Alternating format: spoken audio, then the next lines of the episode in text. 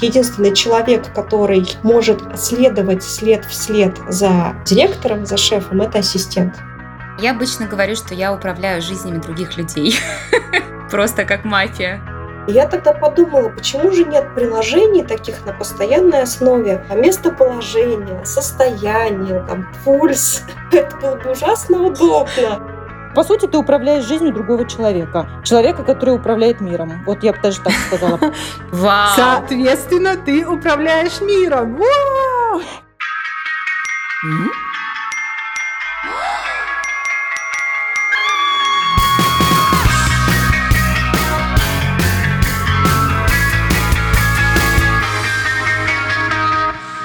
Привет, дорогие друзья! Вы включили подкаст про работу личного ассистента «Организуй АСАП». Я Таня Бична. Я Саша Максакова, и вместе мы рассказываем реальные истории про тысячу и одну решенную задачу, которая на старте казалась невыполнимой. Мы с Сашей и нашими коллегами на собственном примере покажем, что выход можно найти абсолютно из любой ситуации.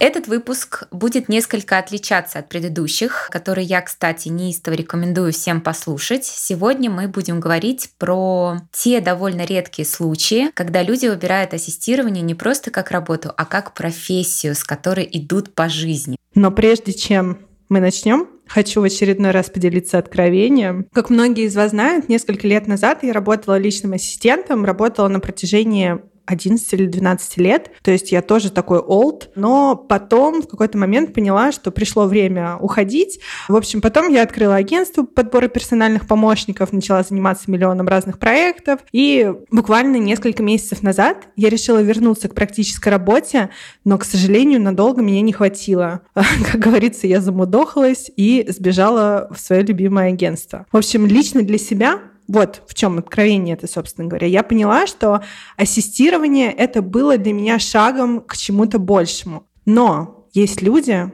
совершенно другим мнением. Ну, я не вижу здесь ничего сверхъестественного в том, чтобы не искать никаких трамплинов в сфере ассистирования.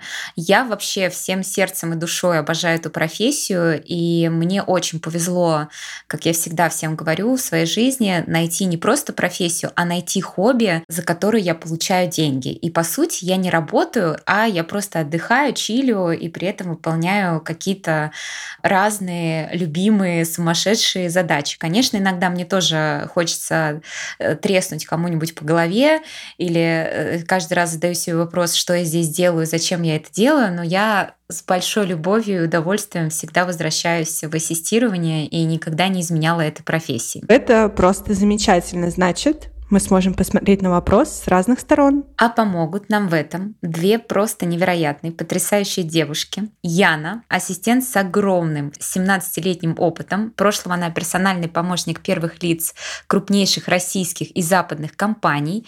Сейчас она Chief of Staff компании «Человек» из списка Forbes. А еще она преподаватель школы, которая обучает личных помощников. Яна, привет. Сейчас прям слушаю, такое ощущение, что меня провожают на пенсию и все мои заслуги перечисляют. Думаю, господи, неужели это все про меня? Супер, Ян, привет. Рада привет. знакомству. Взаимно. Но это еще не все. Также с нами сегодня Наталья. Она, так же как и Яна, уже около 17 лет в сфере ассистирования. Наталья работала с руководителями в различных международных компаниях. Сейчас ее шеф тоже входит в список Forbes. Ребята, сегодня будет огонь, я прям предчувствую. Наташа знает несколько языков, руководила персоналом, разбирается в маркетинге и бизнес-администрировании, может вести переговоры различной сложности и курировать продажи. В общем, многорукий, многоног, при этом отлично ладит с людьми и выстраивает долгосрочные рабочие отношения с руководителями. Наташа, аплодисменты, приветствую. Всем привет. Очень скромно сказала она. Прямо такое неожиданное приглашение. Обычно работаешь, работаешь где-то там у себя. И рада быть здесь и чем-то поделиться. Спасибо за приглашение. Девочки, настал у звездный час. В таком составе сейчас мы и обсудим, почему люди выбирают работу персональными помощниками как профессию, как у них получается жить в сумасшедшем ритме, тотальном стрессе постоянно и почему не планируют уходить на покой. Сколько лет в профессии мы уже поняли, что как бы мне тут вообще э, до вас еще очень далеко. Мы это уже озвучили. Но что привело вас в ассистирование? Немножко расскажите, как вы начинали этот путь. Давай, Ян, начнем с тебя. Я абсолютно случайно попала в эту профессию. Я на тот момент э, вернулась из Англии, в которой я прожила несколько лет, и собиралась работать в сфере хоспиталити. Но я попала в кадровое агентство, которое сказало, вы знаете, вы с вашим вот таким вот э, напором, с вашим характером, вот сейчас очень модной становится профессия личного помощника, не хотите ли попробовать? В итоге я попала в очень классный венчурный фонд американский, который на тот момент уже 10 лет работал в России, и я вышла в эту компанию, я начала работать, и вот э, тут случился такой матч, когда я познакомилась с персональным ассистентом первого лица банка Морган Стэнли в Америке. Это просто было нечто. Самая, наверное, яркая и потрясающая девушка, которую я встречала вообще за всю свою жизнь вся в Прада в Диоре, вся такая на гаджетах в то уже время, вся такая модная, умная. У нее не было ни единого нерешаемого вопроса, и перед ней открывались абсолютно все двери. Заметьте, не перед ее боссом, а перед ней. В тот момент как раз появился в Нью-Йорке знаменитый ресторан «Бальзак», в который вообще невозможно было попасть. Вот вообще просто невозможно. У нее там был практически свой столик. И для нее всегда там было место. И вот когда я увидела, как она разруливает все задачи, как она с этим всем управляется, какая она вообще классная и крутая, я подумала, что я хочу так же. И вот, собственно говоря, так это все и пошло. Яна продана. Я снова захотела стать личным помощником. Супер, супер. Ян вдохновляет. Наташ, Расскажи свою историю. Да, примерно как у Яны, потому что я тоже попала абсолютно случайно а, в эту струю. Все началось с того, что я искала подработку на лето переводчиком. И, в общем, а, я попала в британскую группу компаний именно как переводчик. Меня взяли одновременно с а, персональным помощником для директора и персональный помощник, к сожалению, немножечко приврал в своем резюме. Она указала, что она прекрасно владеет английским языком. И ее поставили курировать меня, юную девушку, проверять мои там переводы, как я с документами работаю и так далее и тому подобное. И, к сожалению, человек хотел то ли выслужиться, то ли у него был комплекс неполноценности, в общем, она правила мои документы совершенно неправильно. Во мне возыграло чувство справедливости. Это был мой первый серьезный опыт работы, но я ей сказала «нет». Вы делаете все неправильно, я знаю, как правильно переводить. Она начала повышать на меня голос. Это услышал шеф, который проходил мимо, как раз директор. Не понял, что происходит вызвал нас э, обеих в переговорную, послушал одну сторону, послушал другую сторону. А через две недели ее уволили. И пока искал HR нового помощника, он попросил меня подменить. То есть отвечать на звонки, попросить что-то с документами, а он был иностранцем, и он не очень хорошо владел русским языком. И как-то так получилось, что месяц ему искали помощника, два, в общем, он сказал HR, что помощника ему искать не надо, помощник у него уже есть. Вот, он поговорил со мной и сказал, что а, хочешь ли побыть моим помощником. Вот так у меня примерно история началась. Она началась а, с борьбы за правду, за качество работы. И так я, собственно говоря, на принципе, скажем так, а, попала в эту профессию. Да, Наташ, ты была обречена на успех. Мне пришла другая мысль. Не знаю, разделите ли вы мое мнение на этот счет, но из того, что рассказала Яна, из того, что рассказала Наташа, из тех историй, которые знаю я, и даже про мою историю, это всегда какая-то очень рандомная воля случая, когда самые прикольные ассистенты, они очень странно попадают в профессию случайно и остаются в ней надолго. Интересно, почему так? Потому что те, кто приходят э, в профессию как в трамплин в какой-то определенный, они достаточно быстро уходят, потому что либо у них появляется возможность перейти э, в HR и в маркетинг в основном, либо они просто тупо не справляются, потому что это надо уметь, э, извиняюсь за такое выражение, тащить. Ты такой трабл-шутер. Твое дело тушить пожары и решать нерешаемое. Поэтому тут либо правда, ты волею судьбы попадаешь в нужную струю, и хорошо, если ты попадаешь в действительно классную компанию, и у тебя мотивация сохраняется. И так это все и происходит. На самом деле есть чем дополнить а, Яну. Мы только, я так понимаю, примерно в одно и то же время начинали в 2000-е. Я помню, как было по первости очень тяжело, потому что не было в России, по крайней мере в России, такой культуры, как а, помощник. То есть а, были секретари, и секретарей очень часто путались с секретаршами, потому что 90-е еще не до конца отошли с их э, впечатлением о том, как должна выглядеть э, секретарша. И очень часто говорит, а, ну вы секретарша, дайте мне с кем-то серьезным поговорить. По первости, это, конечно, было тяжело, сейчас, конечно, все не так. Я согласна с тем, что Сейчас уже получше с этим, но раньше это была совсем беда, и даже иногда мне лично не хотелось представляться, кем я работаю, когда попадаешь в новую компанию, спрашивают, чем ты занимаешься, я такая, ну, я вот правая рука. Потом, конечно, я начала говорить, что я персональный помощник, начала говорить это гордо. Скажите, а как вы представляетесь, когда попадаете в новую компанию, как рассказываете о своей работе, потому что все это делают по-разному. Вот Таня, например, очень специфически, очень интересно представляется. Мне нравится. Таня, расскажи, как? А, я обычно говорю, что я управляю жизнями других людей. Просто как мафия. Да, да, да. А вы как представляетесь? Я говорю о том, что я управляю делами, ну, если это family office или какая-то компания а, у первого лица, вот там-то, там-то. Ну, сейчас я уже не совсем, так сказать, ассистент, уже давно. Я все-таки chief of staff, опять же, а, не знаю, чем занят Минтруд, да простит меня Минтруд, но российского аналога в нашем табеле о рангах, или как он там называется, нет. И, в общем, тоже трудно людям объяснить, чем ты по итогу занимаешься, поэтому, да, флер загадочности, он такой всегда присутствует скажем так. Но по сути ты управляешь жизнью другого человека. Человека, который управляет миром. Вот я бы даже так сказала. Вау! Соответственно, ты управляешь миром. Я серый кардинал, понимаете? Без меня не решается ни один вопрос, но если что-то идет не так, мое имя нигде не светится. Вот. Это очень, кстати, закрывает потребность во власти при полном нежелании проявляться. Ненавижу вот это слово «проявляться», но тем не менее оно сейчас очень модное. Да, это вот так вот закрывает твои какие-то, скажем так, хотелки по поводу того, что ты такая вот прям всесильная, всемогущая и непобедимая. Наташ, ты с этим согласна? Да, я хочу поддержать то, что я тоже очень не люблю светиться. То есть, если что-то, то я всегда где-то рядом, вне фото, вне видео. А, вот все, что происходит а, именно а, как такой бэк-процесс, именно это я люблю. А что касательно того, как я представляюсь, то очень по-разному.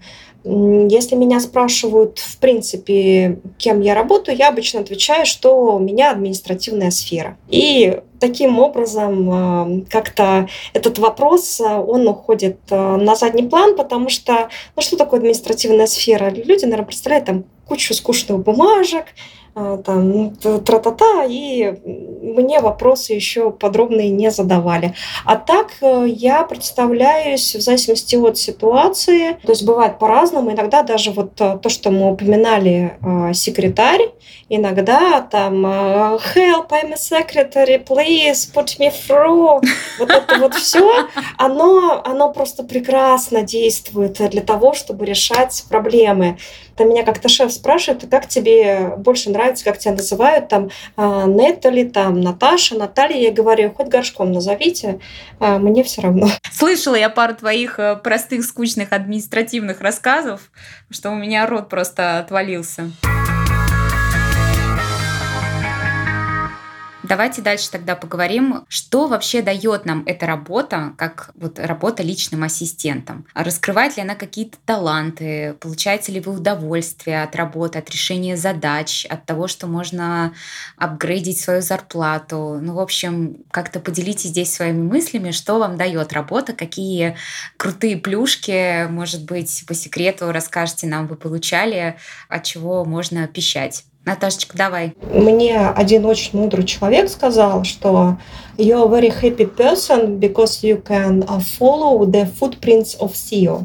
То есть единственный человек, который может следовать след в след за директором, за шефом, это ассистент. Потому что это единственный человек, которому открыта его работа, его мысли. И получается, что ты все время находишься в тусовке лучших, ты взаимодействуешь со своим замечательным шефом, и с топ-менеджментом, и с VIP личностями, и просто с великолепными, экстраординарными личностями. И за счет этой работы, помимо вот личного удовлетворения, что ты делаешь что-то странное, для тебя это нормально, но люди считают это трэшем и жестью, а при этом ты имеешь возможность общаться с совершенно потрясающими людьми каждый день. И для меня это лучшая плюшка, помимо, а, конечно же, материальной мотивации. Ян, расскажи нам свою историю. Ради чего стоит идти в ассистирование? Мои плюшки, они какие? Я была в таких местах, в которых, ну, не все владельцы компании, не все люди из списка Forbes бывают. Ну, опять же, в зависимости от руководителя, с которым ты работаешь. Вот мне, например,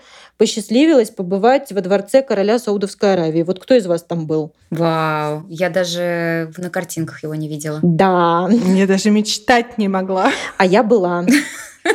А в Давосе, кто из вас был в Давосе именно на сессиях, на пленарках, потому что вам надо быть там рядом с руководителем? Признаться честно, ты сказала какие-то неизвестные для меня слова, поэтому я поняла, что это что-то очень крутое. Ну, это, по-моему, плюшки. Такие прям серьезные. И опять же, меня, знаете, очень мотивирует, когда случается какая-нибудь экстраординарная ситуация, и все вокруг говорят, да ладно, забей, ты все равно ничего не сделаешь, ну тут уже ничего сделать нельзя. А ты не выдыхаешь, ты продолжаешь э, искать решение, ты его находишь, и потом всем такие, вау, ни хрена себе, что Янка умеет. Знаете, вот такой вот какой-то бенчмарк новый задаешь, меня, кстати, очень мотивирует, когда у меня получается решить какую-то сверхсложную задачу, ты реально понимаешь, насколько ты крута. Это большая плюшка, на мой взгляд. Саша, расскажи свою историю. Какие плюшки тебе давала работа, да? Слушай, ну огромное количество. Я вообще считаю, что эта работа дает э, такие плюшки, которые никакая другая дать не может.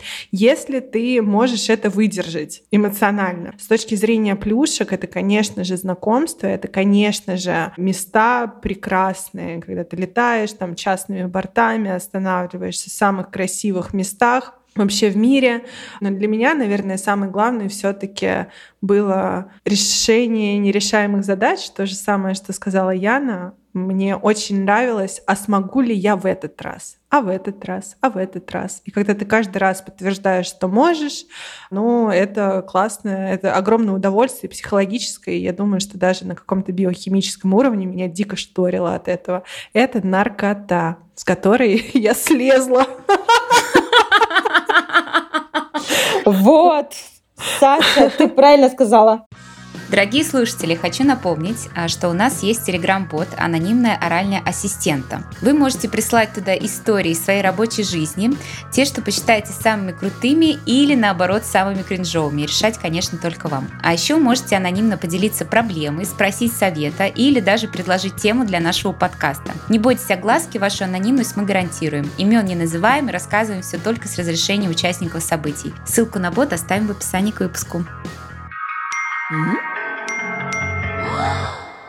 Девушки, у меня вопрос. Я помню, меня поразило, когда мы общались с Таней, и она мне сказала, что ее молодой человек, который есть сейчас, он как будто бы уже привык, что у них в отношениях всегда есть третий. Мне интересно, как это у вас, как семья, родственники, друзья относятся к тому, что ну, буквально в ваших отношениях всегда есть третий и очень часто приоритетный. Это уже давно не проблема. Поначалу, конечно, они э, бесились, э, раздражались, э, им это не нравилось, и что это такое. И сейчас 31 декабря 22.45, это что за покупка билетов тут какая-то происходит за семейным каким-то торжеством. Было это все, потом они смирились, теперь они просто не обращают на это внимания. Вот мои близкие, правда. Потому что, во-первых, я уже смогла свою работу вписать в свою жизнь. То есть э, третья нога просто приросла к жизни намертво. Да, это есть, как, знаете, как э, коммуналку оплатить, как э, продукты закупить, а так и что-то там с боссом решить. Да-да-да, это знаете, как говорят, что это не баг в системе, да, это да, просто да. фича. Просто надо да. это признать. Зато какие навыки бэби-ситинга. Просто... У тебя руководитель, а, да, руководитель в возрасте Тодлера уже 17 лет. Да, да, да. Я иногда так и говорю. Когда у меня говорят, у тебя дети есть, я говорю, да, у меня там сын, так-то зовут, 48 годиков. Есть такое. Так что тут, э, тут прокачивается все. Поэтому это скорее бенефит, чем э, помеха. Ну, это, по крайней мере, у меня. Наташ, скромница ты наша. Поделись чем-нибудь. А я как раз тоже хотела поделиться вот э, наблюдением, то, что Яна говорила. Я замечала не только у себя, но поскольку общаюсь с многими такими матерыми тоже ассистентами, и, в принципе, профессионального помощника как-то вот по первой фразе, по тому, как он относится к делу, обычно отличаешь. И а, заметила такой тренд, когда говорят «мы», имея в виду себя и шефа. А. а, и я за собой это тоже замечала, например, когда финансисты там спрашивают какую-то отчетность или еще что-то, а я им отвечаю, мы потеряли документ. Вот. И на этом народ начинает э, хихикать. Понятно, кто мы потеряли. Мы покакали. Мы потеряли документы. Там, мы опаздываем на встречу. Что-то такое. И как-то сразу коллеги расслабляются. Им, им становится немножко смешно. Иногда нервно. Но вот это вот мы невольно не только за собой, но и за другими помощниками тоже замечала. Да, и у тебя ни единого шанса побыть single girl. Ты всегда plus one. То есть, когда делаешь анкету на Тиндере, обязательно нужно выставлять фотку с боссом. Что я не одна, нас двое. Давай встретимся, но он мешать нам не будет, да, из серии? Ну, лично я, да, очень, я очень давно замужем, очень-очень, и мой муж просто привык э, к моей работе. Единственное, что когда мы ходим, там, например, в кино, либо в театр, или еще куда-нибудь, где связь невозможна, либо это самолет, я просто отправляю э, WhatsApp, что вот столько-то времени, столько-то часов я буду вне связи. И все. А в остальное время, конечно же, это вечный плюс один. И иногда даже бывает тревожно, когда доехал доехал, не доехал, как дела, почему не пишет, почему не звонит, все ли хорошо. Это я подтверждаю. Да, как Саша здесь любит говорить, что мы все невротики. Не-не, полчаса нет сообщения от шефа, я начинаю переживать, что что-то не так. Жив, здоров, там, что вообще случилось. Потому что ты привыкаешь к этой жизни во взаимодействии с ним нон-стоп, и, собственно говоря, тебе правда уже кажется, что что-то не то, подозрительно тихо. Это невротизм, да, наверное, невротизм, но тем не менее как есть. У меня недавно была ситуация, когда я знаю, где должен быть шеф, и есть маленькое окно для видеозвонка, решать вопросики. Включаем видеосвязь, я вижу, что он едет куда-то с водителем. Я уже такая, так, куда вы едете? Вернитесь! Просто это было несколько не, неожиданно. Э, да, то есть э, какое-то вот э, желание, что нужно все обязательно контролировать. Это как пару лет назад персональный водитель забыл шефа, а ему надо было в аэропорт. И да, такое тоже бывает. В общем, э, я вызываю банальный Яндекс Такси со своего телефона, поскольку там бизнес-такси мне было долго ждать. Я вижу по телефону, как шеф едет до аэропорта тетелька в тетельку. И я тогда подумала, почему же нет приложений таких на постоянной основе, вот, а местоположение, состояние, там, пульс, это было бы ужасно удобно. Наташа, это уже какой-то новый уровень, да?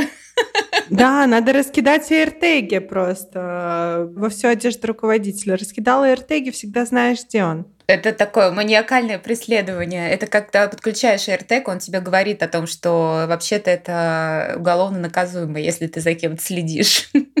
Но, кстати, у меня с моим последним руководителем классная история. Хочу рассказать. У нас всегда была расшаренная его геолокация. Я всегда могла понимать, где он. И он попросил, чтобы я свою расширила, чего я не сделала потому что я считаю это лишнее. Вот. Но суть не в этом. То есть я всегда видела, где он, что он, как он, но потом это дошло до абсурда, потому что одна из моих любимых э, задач была, пожалуйста, закажи мне пиццу в движущуюся машину. Я вычисляла просто, где он будет через 5-10 минут. это был просто такой угар. То есть, с одной стороны, это полезно, но с другой стороны, это открываются новые просторы э, бредовых задач. Я бы очень хотела на это посмотреть. Потрясающе. Да. Вот такая вот доставочка. И здесь у меня назревает следующий вопрос. Девочки, скажите честно, с годами работы становится легче? Или каждый раз как первый раз? Нет, легче с годами, конечно, становится. Но иногда ты э, замечаешь за собой, что ты находишь э, наиболее такие вот подходящие решения в моменте, уже просто из головы. Потому что у тебя есть наработки, у тебя есть опыт, и у тебя там не составляет труда. Да, это, кстати, тоже навык. Какие-то вещи просто вот автоматически сделать. Это, конечно, облегчает Или понимаешь, работу. когда можно проигнорировать задачу.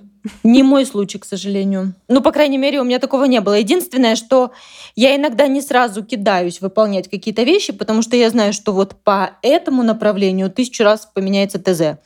И то есть я там делаю вид, что я жутко занята решением этой проблемы, а на самом деле жду, что сейчас он мне напишет так, а вот это давай сделаем вот так или что-то. Думаю, не-не-не, тогда я выжду полчасика и начну творить.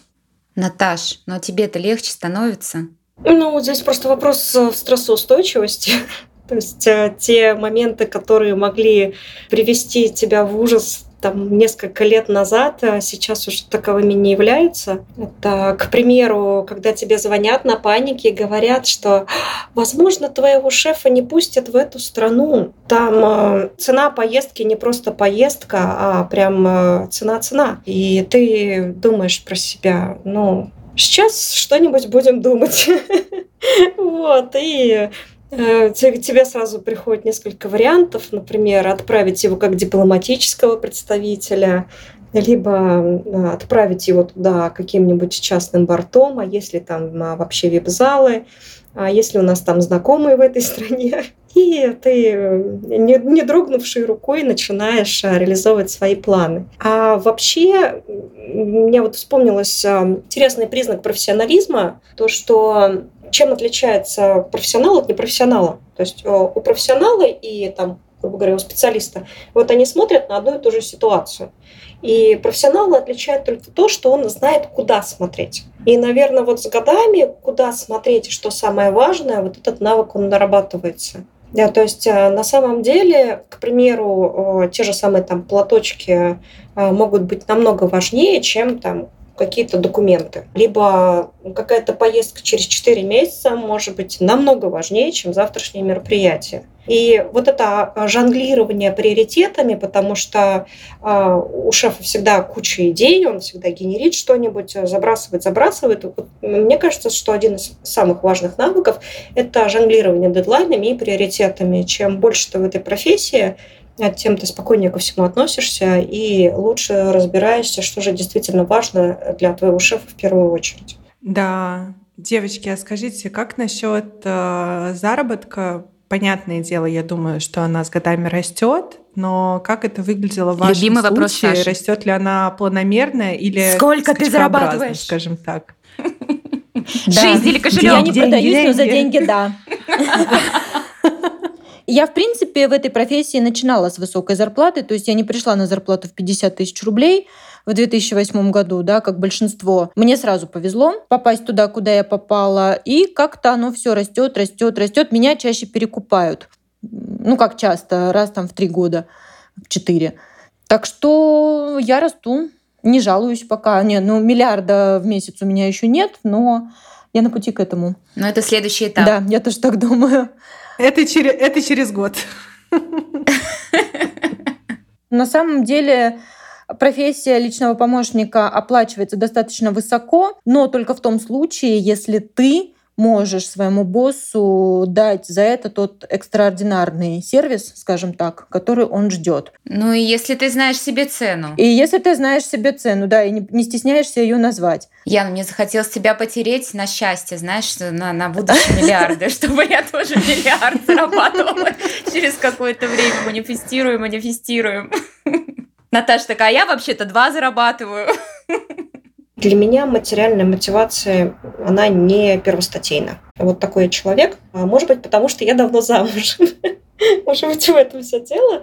Да, но для меня вот э, работа это, скажем так, по любви. И для меня в первую очередь важно это в какой компании я работаю и с каким боссом я работаю. Для меня это намного важнее, а, чем, скажем, э, получая в два раза больше, но там что-то может быть э, этично, неправильно и так далее. Вот э, это все не про меня. Э, у меня нормальная, хорошая зарплата, которая планомерно увеличивается. Ну и, соответственно, при, от перехода к переходу имеется скачок где-то порядка 10-15%. Наташа, я тебя полностью поддерживаю. Мы с Сашей в прошлом выпуске обсуждали, что ассистенты чаще всего работают за идею. Ну, то есть материальная составляющая, она не так важна, как важны вот эти вот общие какие-то ценности, принципы. И именно вот э, идея, что ты сам кайфуешь от работы и занимаешься этим делом. Круто. Вы говорите про такой планомерный рост. Я просто хотела рассказать вам угарную историю про мой скачкообразный рост. А, как-то раз мой руководитель повысил мне зарплату, потому что его экстрасенс сказала, что мы с ним из одной духовной семьи. Вот.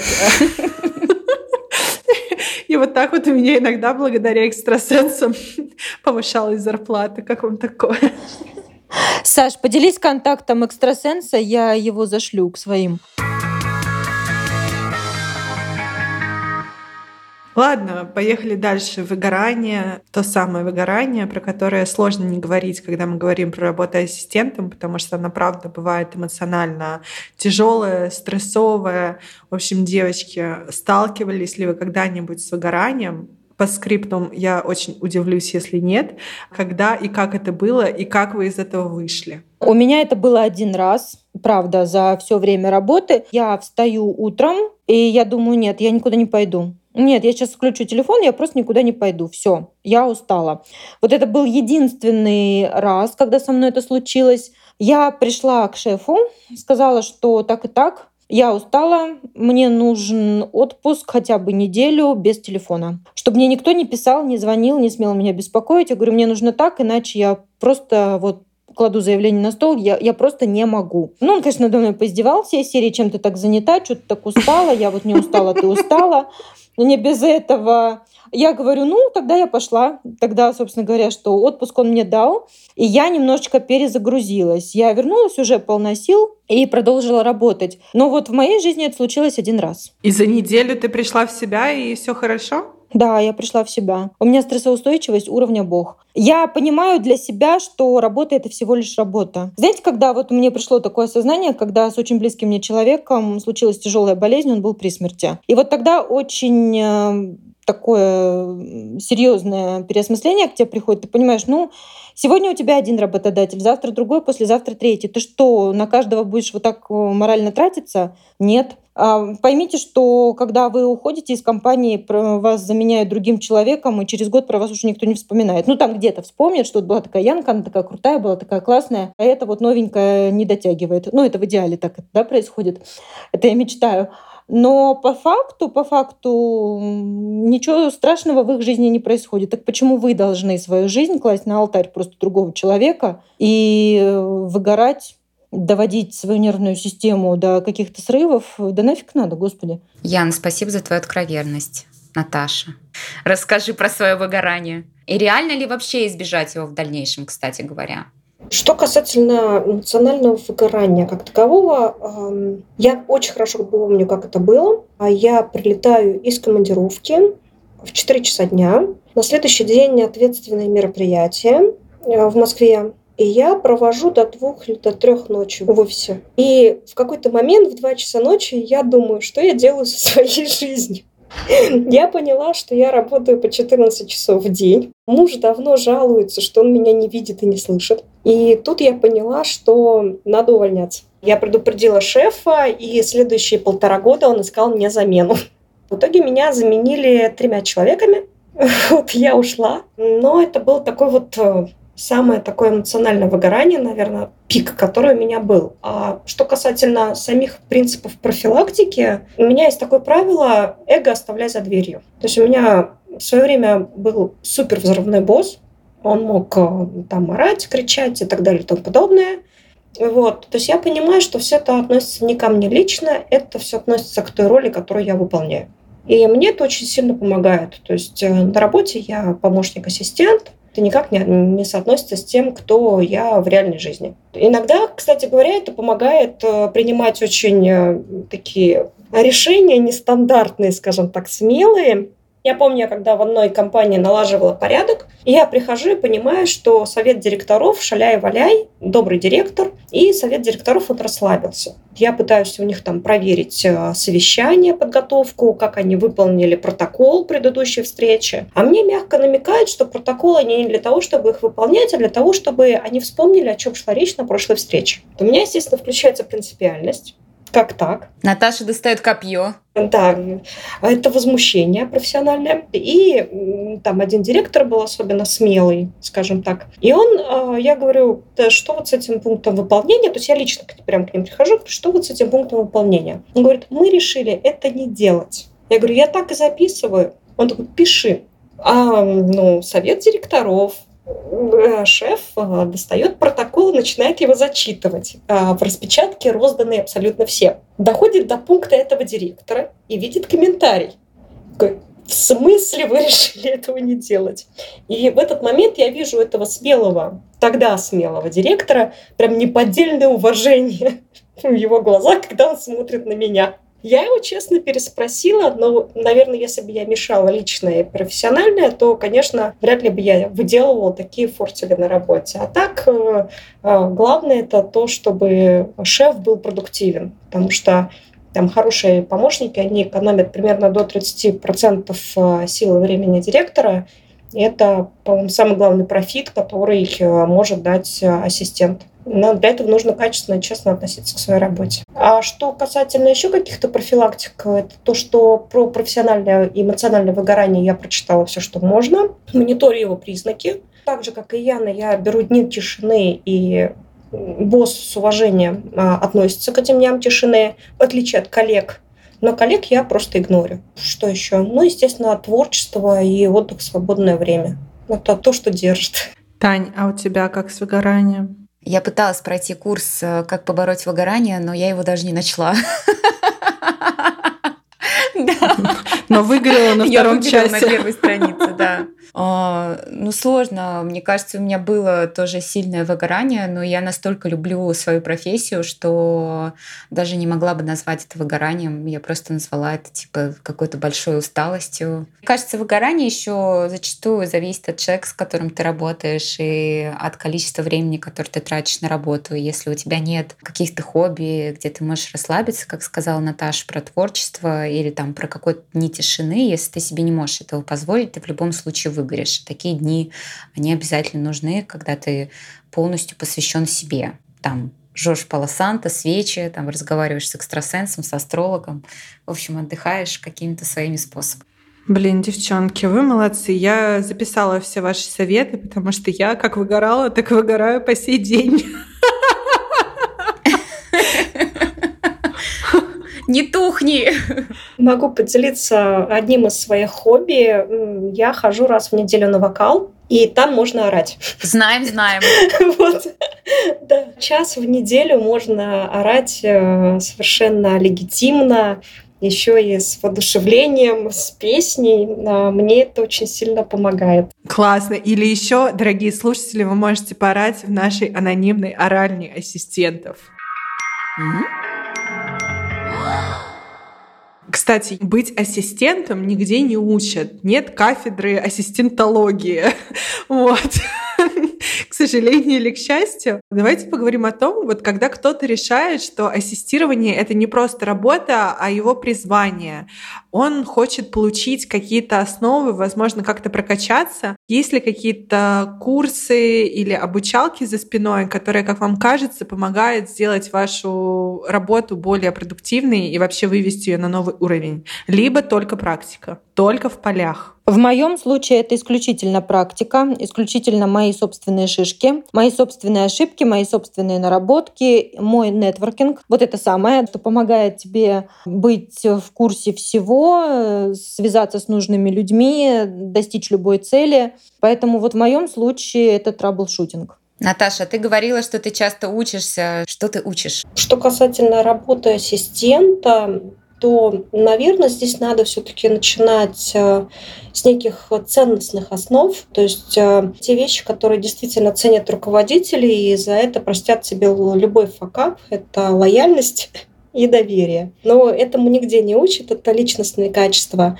А что касательно навыков, то а, мне очень а, в свое время помог ситуативный менеджмент, project менеджмент. А, по продажам есть много классных книжек, типа стратегии win-win. В принципе, шикарная просто подборка. Это гарвардские издания Harvard Business Review, где они делают подборки своих статей на разные темы. Также ассистентом я бы порекомендовала это эмоциональный интеллект. Если взять эмоциональный интеллект 2.0, то там э, приложено, как э, эмоциональный интеллект именно использовать в отношении себя и других. Это уже про взаимоотношения, про, про то, как э, рулить э, с собой и другими людьми на уровне эмоций. Ну, естественно, это э, деловой этикет, причем есть отдельная тема, это именно этикет э, переписки, здесь есть э, книга шикарная, ты пиши, сокращай, и к ней есть приложение, которое относится к деловой переписке, зелененькая книжечка. Потом э, про эффективность классная книга, это джедайские техники.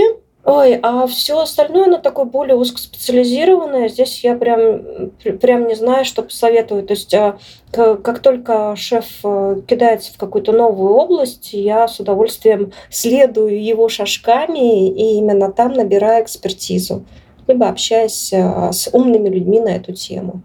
Поэтому прям так, ну не знаю, там я финансовый менеджмент в свое время изучала. Потом циклы жизни компаний. Адизис очень классно пишет про компании, корпораты.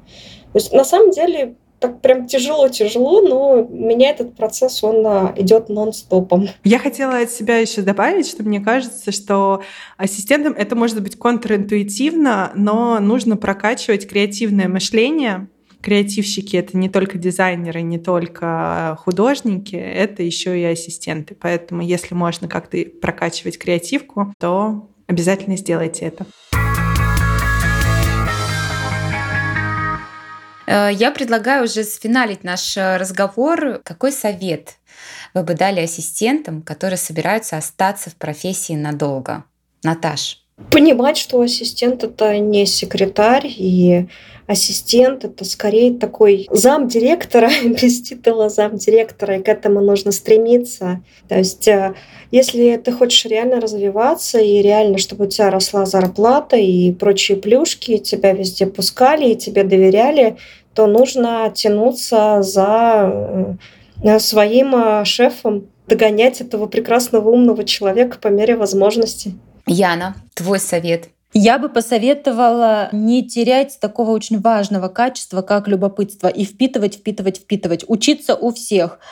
А, не считать, что я там пипец какая звезда, все, я уже все знаю, я круче всех, сейчас всех сделаю. Иногда у малышей, у начальных э, вот э, тех же ассистентов младших, э, у секретарей можно научиться чему-то такому, чему ты за всю жизнь не научишься. То есть впитывать все, что вокруг тебя, интересоваться всем, что происходит, обязательно интересоваться всеми трендами, которые существуют в мире, даже которые не входят э, в сферу деятельности компании, в которой ты работаешь, потому что это дает кругозор, а кругозор это наше все. Любопытство терять ни в коем случае. Я, кстати говоря, хочу добавить, вот если взять одну из моих любимых практик, она называется Walk Around Management, это когда ты действительно не сидишь э, в приемной, задрав нос. А я, например, очень люблю общаться с людьми абсолютно из разной плоскости компании. Например, когда я работала в производственной компании, я один день работала продавцом-консультантом нашей продукции в магазине. Очень много узнала нового, интересного вот, о специфике, о том, как э, потребители относятся э, к нашей продукции. И, в принципе, я очень люблю именно общаться с разными отделами. И в свое время даже вот э, такой вот имидж появился, что если у тебя какая-то проблема, спроси Наталью. Вот.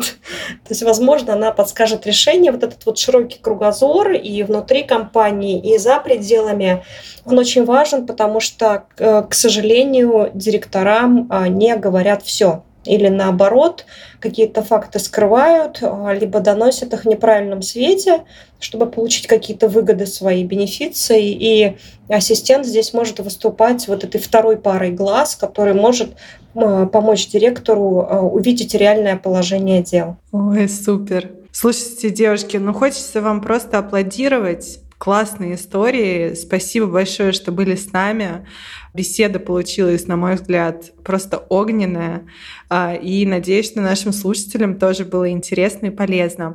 Если у вас, дорогие наши слушатели, есть истории про работу личных ассистентов, пожалуйста, присылайте их нашему телеграм-боту. Еще раз напомню, он называется «Анонимная оральня ассистентов». Ссылка, как обычно, будет в описании. А еще мы призываем всех делиться выпусками с друзьями. Кто-то из них, возможно, откроет для себя новые карьерные перспективы, особенно после сегодняшнего выпуска.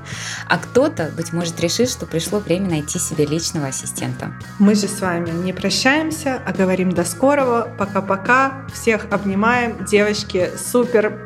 Вы огонь. Спасибо.